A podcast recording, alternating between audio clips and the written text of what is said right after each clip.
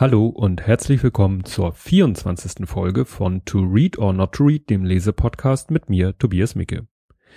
Ja, die letzte Folge war ja die Biografie von Lennart Zerwakis und mir beim Twittern äh, des der Podcast-Folge ist mir dann aufgefallen, dass sie einen Twitter-Account hat, habe sie dann natürlich erwähnt, was dann nicht nur ein Retweet zur Folge hatte, sondern sie hat mir auch geantwortet und so wie sich die Antwort anhörte, hat sie sich sogar die Mühe gemacht, die Folge anzuhören. Das hat mich natürlich sehr gefreut. Ja, das zweite Interessante seit der letzten Folge, was passiert ist, ich habe das erste Mal ein Rezensionsexemplar angefordert, weil auf Twitter ein Autor sagte so, wer hätte denn Interesse, eigentlich meinte er mehr Presse. Ich habe dann ganz frech gesagt, ja, ich gerne für meinen Podcast und äh, naja, noch habe ich es nicht, deswegen sage ich auch noch nicht mehr dazu. Ja, das aktuelle Buch, über das ich heute reden will, äh, an das habe ich sehr oft gedacht in den letzten, ja, man kann fast sagen Jahren, das ist schon etwas älter, das Buch, weil ich auf Google Plus dem Peter Glaser folge und der Peter Glaser, der postet gerne mal so, ja, so Retro-Sachen. Und wo der Bezug zum Buch ist, da will ich jetzt nicht vorgreifen, das werde ich nachher dann nochmal erwähnen.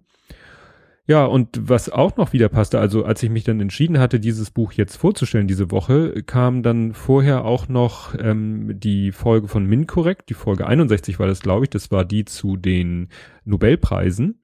Die werde ich auch verlinken, die Folge. Da hatte nämlich der äh, Rainer Remford hatte zum Ende nochmal das Thema, äh, so ich nenne es mal zweifelhafte Nobelpreise, also so Nobelpreise, die für Entdeckungen vergeben worden, die sich dann hinterher doch als nicht so richtig oder auch nicht so toll herausgestellt haben. So als Beispiel hatte er zum Beispiel das Thema Lobotomie, die man erst für eine ganz tolle Sache hielt und dann später erkannt hat, ist vielleicht doch nicht so schlau.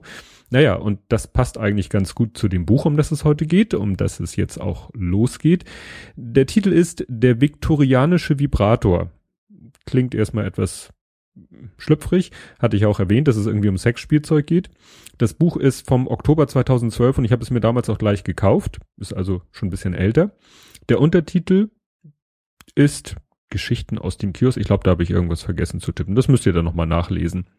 Der Autor ist Frank Patalon interessanter Name.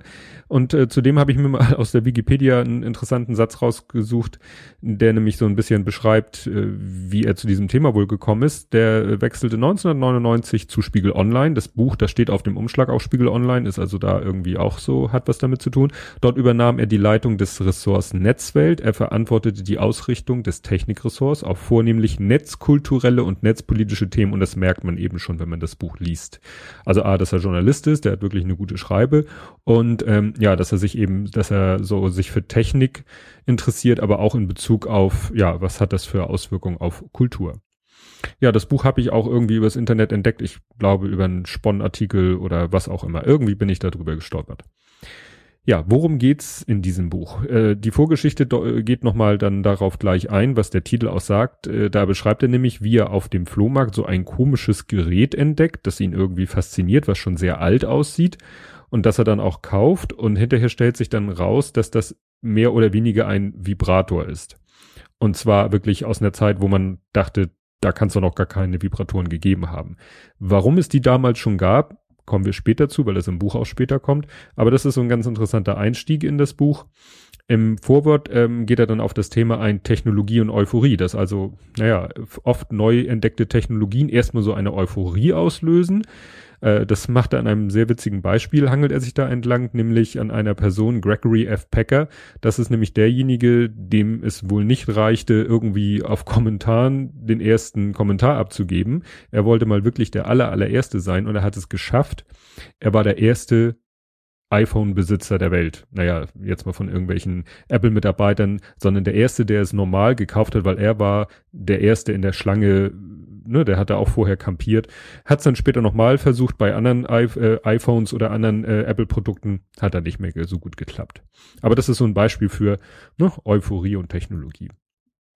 Ja, im ersten Kapitel geht es um das Thema Strom oder besser ausgedrückt Elektrizität, ne, dass die schon früh entdeckt wurde. 600 vor Christus, sagt er, dass man damals aber noch nicht viel damit anzufangen wusste und dass sie dann 1660 wiederentdeckt wurde, dass man dann so äh, entdeckt hat, wie man denn Elektrizität erstmal ganz primitiv erzeugen kann. So kennt man mit diesen, man dreht an der Kurbel, eine Scheibe wird an irgendeinem Material vorbeigerieben und dann entsteht eben äh, statische Aufladung und die kann man dann eben abführen und dann äh, hat man da seine Elektrizität. Aber das wurde erstmal nur so benutzt für Entertainment-Sachen. Also, ne, mal, haha, hier einen Stromschlag verpassen, dann was weiß ich, den Strom über mehrere Leute hinwegleiten, irgendwelche statische Aufladungseffekte, also irgendwelche leichten Materialien damit anheben und so. Das war eigentlich erstmal so die, die Nutzung von Elektrizität die ja wie gesagt auch nur äh, wirklich in einer sehr äh, speziellen Form vorlag.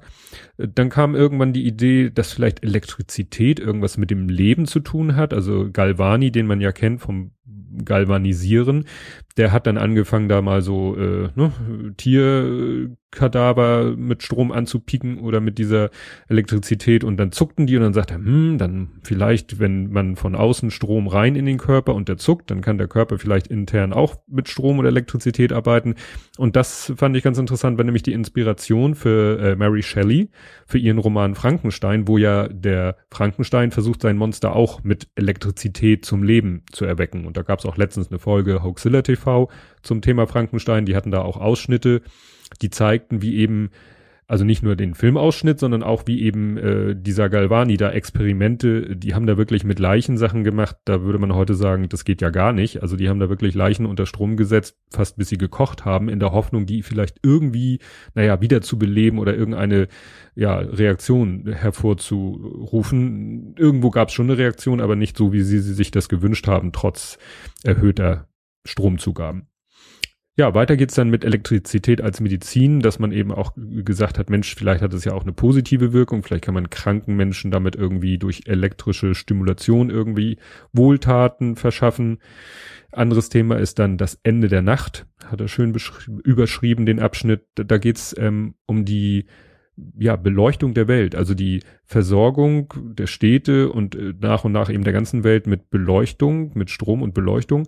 Witzig fand ich da ein Plakat, was er abgedruckt hat. Also er hat viele, viele historische Plakate, Abbildungen und ähnliches in dem Buch. Ähm, da stand dann äh, der Satz circa ein Watt pro Kerze.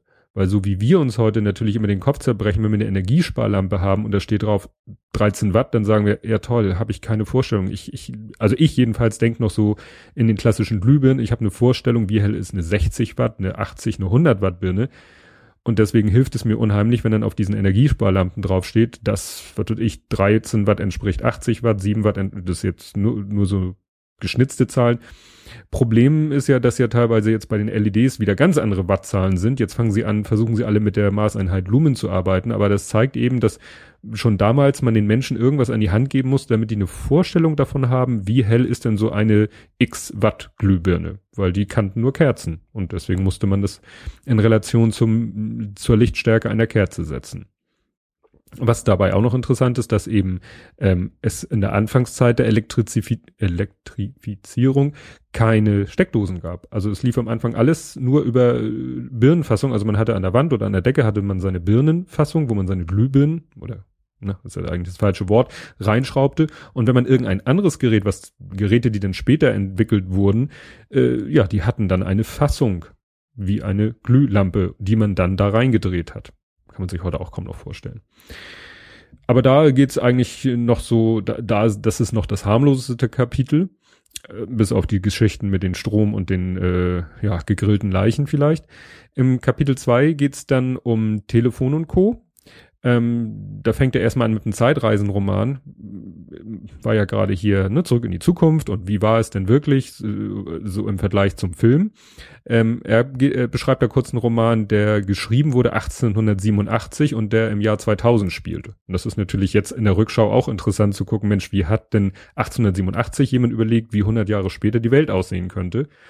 Naja, und einiges davon hat sich eben bewahrheitet, einiges nicht.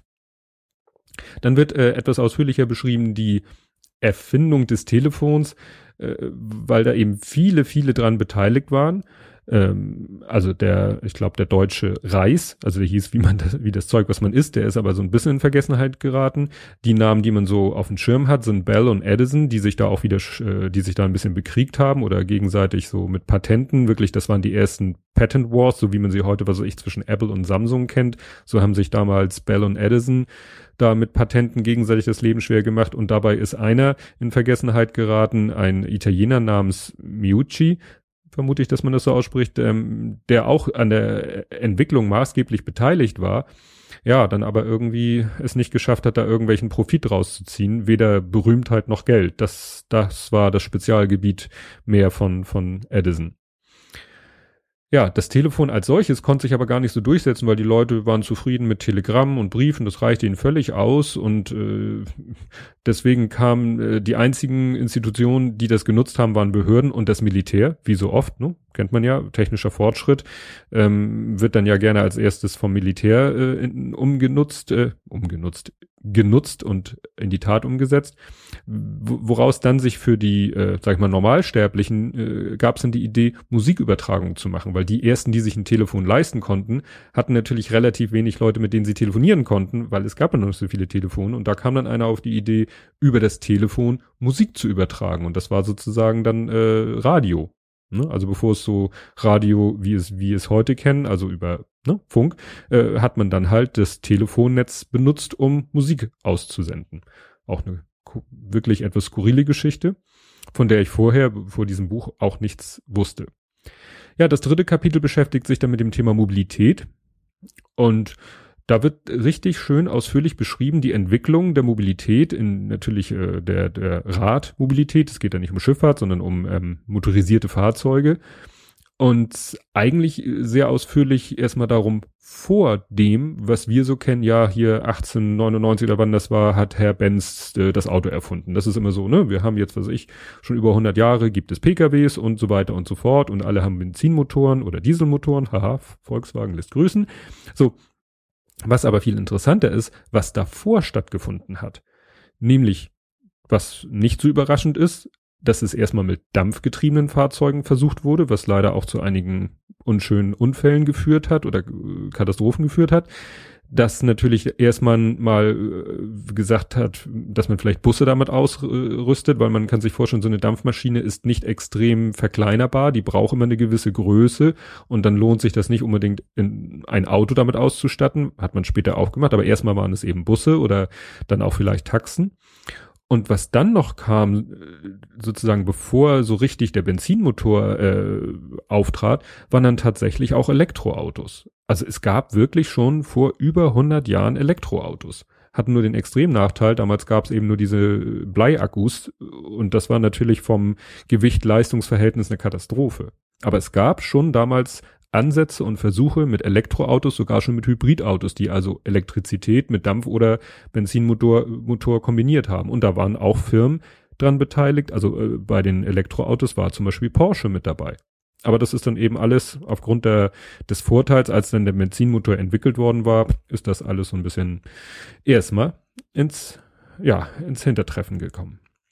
Ja, gibt dann noch andere skurrile Geschichten in Sachen Autos, also Autos, die schon, wo schon früh versucht wurde, auf unwegsamem Gelände mit so einer, ja, mit Rädern, an denen sozusagen Platten befestigt waren, die sich dann selber unter den Reifen legten, also so eine Art Kettenantrieb, dann ein Okto-Auto mit vier, also ein PKW mit vier Achsen, also es, da sind Fotos, lacht man sich schlapp.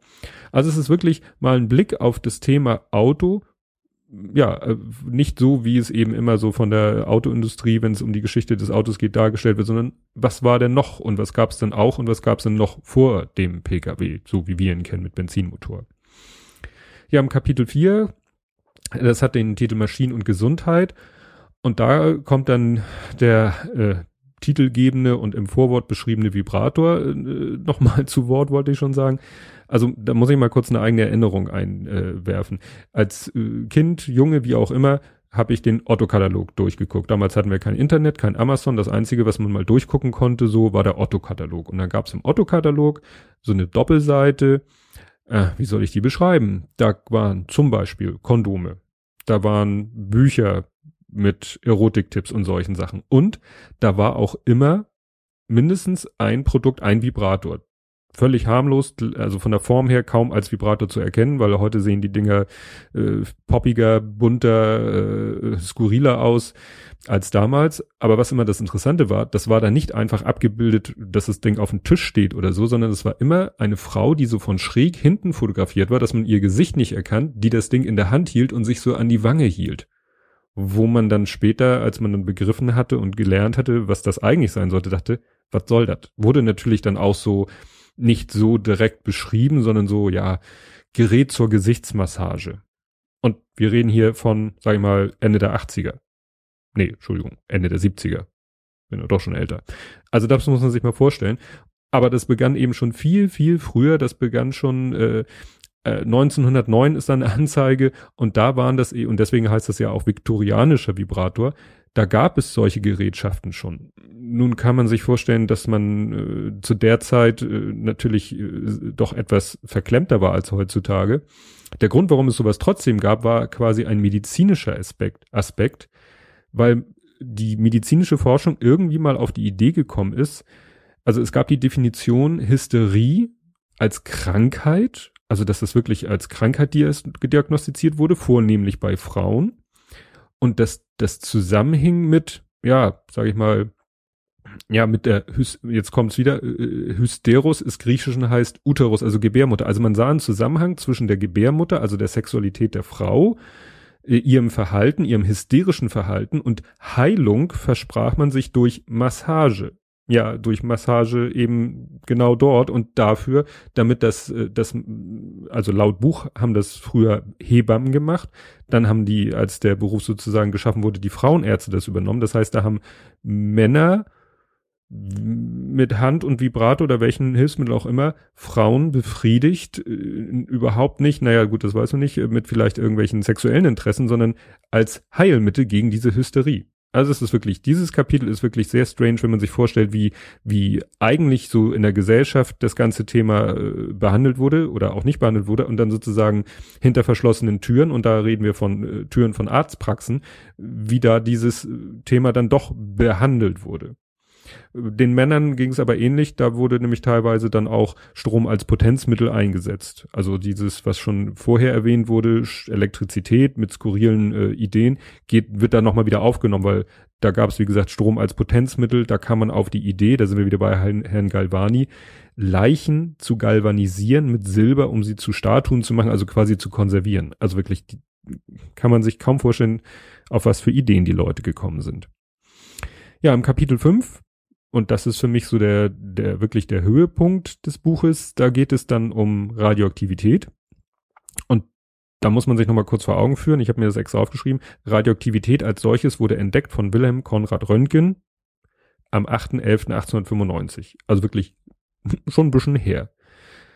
Nur, nun ist es so, er hat die Radioaktivität als solches entdeckt, hat entdeckt, dass man damit eben auch diese Röntgenbilder machen kann, diese Aufnahmen machen kann. Aber zu der Zeit hatte natürlich noch keiner auch nur ansatzweise eine Idee, welche Wirkung das noch so hat. Und dann hat man da ja auch aus Unwissenheit, äh, da hat man mit Kanonen auf Spatzen geschossen. Also da, das hat man mal rekonstruiert, mit welchen Strahlenmengen da simple Röntgenbilder gemacht wurden. Das war irgendwie das, weiß ich nicht, zigtausendfache von dem, was man heute benutzt. Und das ist natürlich, ja, der absolute Wahnsinn, so im, so im Rückblick. Ne? Man hat damals wirklich mit Kanonen auf Spatzen geschossen. Nicht aus Böswilligkeit, weil man es nicht besser wusste. Man hat zur Unterhaltung, also man hat wirklich so auf Gesellschaften, hat man dann mit, mit Gerätschaften, mit äh, Röntgenstrahlenquellen, die nicht ohne waren, hat man da äh, Live-Röntgenbilder erzeugt. Also zu während Digitalkamera so Live-View quasi. Da äh, haben die Leute sich dann hinter irgendwann der Wand so bewegt und, und man sah halt durch sie durch. Nur dazu waren natürlich immense Strahlenmengen notwendig. Naja, und irgendwann kam man dann dahinter, dass diese Röntgenstrahlen schädlich sind. Das, weil dann Leute, die sehr viel äh, damit sich befasst haben, dann die entsprechenden Folgen äh, zu spüren bekommen haben. Aber bis dahin war die Ra Radioaktivität dann auch wirklich als Wundermittel äh, erstmal im Mittelpunkt. Es gab alles. Und das ist das, was ich vorhin meinte. Der Peter Glaser hat da mal wirklich reihenweise Bilder, alte Plakate gepostet. Die findet man auch in diesem Buch. Vielleicht nicht dieselben, aber ähnliche. Es gab alles. Es gab Zahnpasta, es gab Heilwasser, es gab Schokolade, Make-up, es gab so kleine Versuchskästen für Kinder, also als Spielzeug. Alles radioaktives Zeug. Und das haben die Leute gegessen, getrunken, sich ins Gesicht geschmiert, als Zahnpasta benutzt. Ihre Kinder haben sie damit spielen lassen, weil man es einfach nicht besser wusste. Und eine Sache soll es noch bis Anfang der 70er gegeben haben, auch in deutschen Schuhgeschäften. Das war das sogenannte Schuhfluoroskop, so ein Gerät, wo man den Schuh, den man kaufen will, anzieht, seine Füße unten in das Gerät reinstellt, dann kann man von oben in das Gerät reingucken und dann sieht man seine durchleuchteten Füße und kann gucken, ob der Fuß denn bequem im Schuh, Schuh drinne sitzt. Also kann man sich heute wirklich nicht mehr vorstellen. Also ich habe das jetzt einerseits ausführlich, aber das Buch, obwohl es nur ein Taschenbuch ist, wirklich sehr, sehr ausführlich, ist wirklich sehr lesenswert äh, man, man, jeder, der sich so ein bisschen mit, mit Wissenschaft, Naturwissenschaft auseinandersetzt und da interessiert ist, dem kann ich das Buch wirklich nur empfehlen. Es zeigt eben, dass ja Wissenschaft doch nicht immer so so simpel ist, wie sie sich im Nachhinein darstellt, sondern ja, dass man auch wirklich vorsichtig sein muss.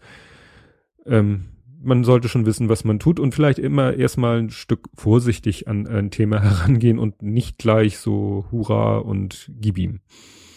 Ja, erschienen ist das Buch im Verleih Bastei Lüppe. Auf dem Cover steht, wie gesagt, drauf, Spiegel Online, weil es ne, so aus der Edition ist. Es gibt es nur als Taschenbuch und als Kindle E-Book zu kaufen ja, ich weiß gar nicht, ob es nochmal in einer neuen Auflage erschienen ist. Also ich kann es nur empfehlen für jeden, der wissenschaftlich interessiert ist. Und ansonsten ist es auch extrem unterhaltsam und ja, oder auch für Geschichtsinteressierte, weil es geht eben doch alles so um die Zeit von, ja, teilweise 18. bis 19. Anfang 20. Jahrhundert. Das ist so der Zeitraum, der von dem Buch abgedeckt wird. Ja, bleibt mir nur noch meine Verabschiedung, vorher noch der Ausblick. Ich weiß noch nicht, wieder nicht, äh, ich bin im Moment etwas, äh, ja, schlecht äh, in der Vorbereitung. Das passiert oftmals sehr kurzfristig, was auch daran liegt, dass ich manchmal gar nicht so genau weiß, was ich denn, ob ich zum Beispiel jetzt das Buch, was ich gerade lese, bis nächsten Dienstag durch habe, da, dann stelle ich das vor oder ob mein Rezensionsexemplar zeitnah kommt und ich es schaffe, das, weil das kriegt dann oberste Priorität, ob ich das dann lese. Kann aber auch sein, dass ich beides nicht, dass beides nicht der Fall sein wird, dann habe ich hier schon ein Buch neben mir liegen, was ich bei der Suche im Bücherregal nach dem viktorianischen Vibrator, also nach dem Buch, ähm, gefunden habe. Sonst bespreche ich das. Das kenne ich ja auch. Ja, ihr werdet sehen, ihr werdet erleben. Bis in einer Woche. Bis dahin. Tschüss.